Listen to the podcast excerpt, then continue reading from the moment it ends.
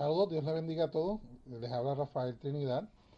En esta ocasión quiero compartir con ustedes un pequeño segmento de libro Redescubre el Catolicismo de el doctor Matthew Kelly, un libro bien interesante para todas las personas que deseamos conocer más acerca de nuestra fe. Así que comencemos. La tercera marca filosófica de nuestra época se completa perfectamente con la codicia del individualismo y la lujuria del egoísmo en detrimento del carácter humano. Junto a estos credos modernos, cuyos principios centrales son ¿qué gano yo con esto? y si se siente bien, hazlo, es el credo del minimalismo. El minimalista siempre se ha preguntado ¿qué es lo mínimo que puedo hacer?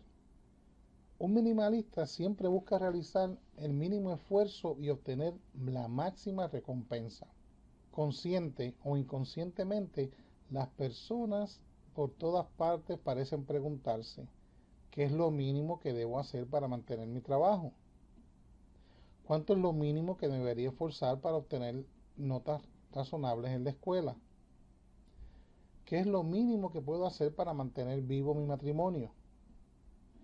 ¿Qué es lo mínimo que puedo hacer para estar en buena forma física, ¿Qué es el mínimo necesario para llegar al cielo, ¿Qué es el mínimo que puedo hacer para lo que sea.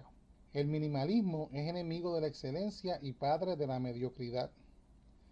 Es una de las más grandes enfermedades filosóficas de esta época. Ha infectado cada aspecto de nuestra sociedad y de nuestra vida y trágicamente es también una de las enfermedades filosóficas que está consumiendo a la iglesia.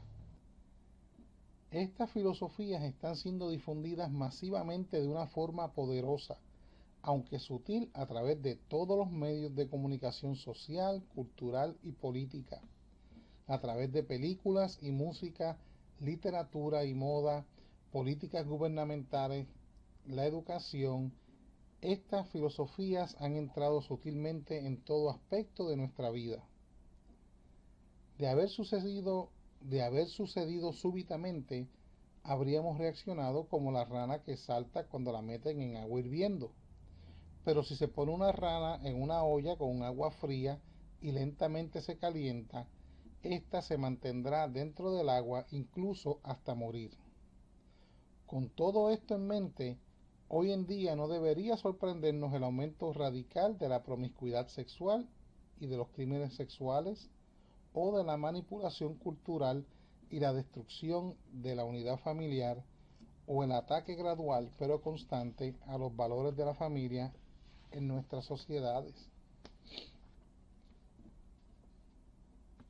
La verdad no debería sorprendernos que desde que nací Solo en Estados Unidos han sido víctimas de aborto más de nueve veces la cantidad de personas asesinadas durante la atrocidad a la que llamamos holocausto.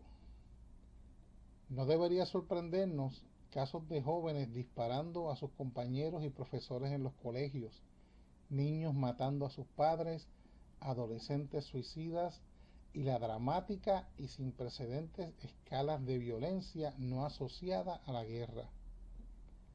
Estas son señales de nuestro tiempo y son tristemente los frutos de las filosofías que marcan este momento de la historia.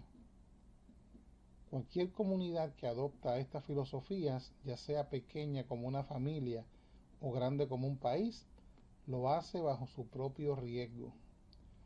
Una filosofía es una forma de vida. El individualismo, hedonismo y minimalismo destruirán a cada individuo de la comunidad que las practica.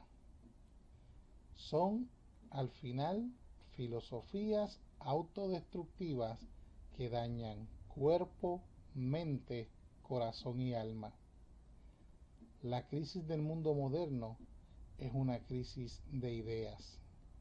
Las ideas dan forma a la vida y al mundo. La fuerza determina la acción. No debería tomarnos tanto tiempo el descubrir que las ideas tienen consecuencias muy reales.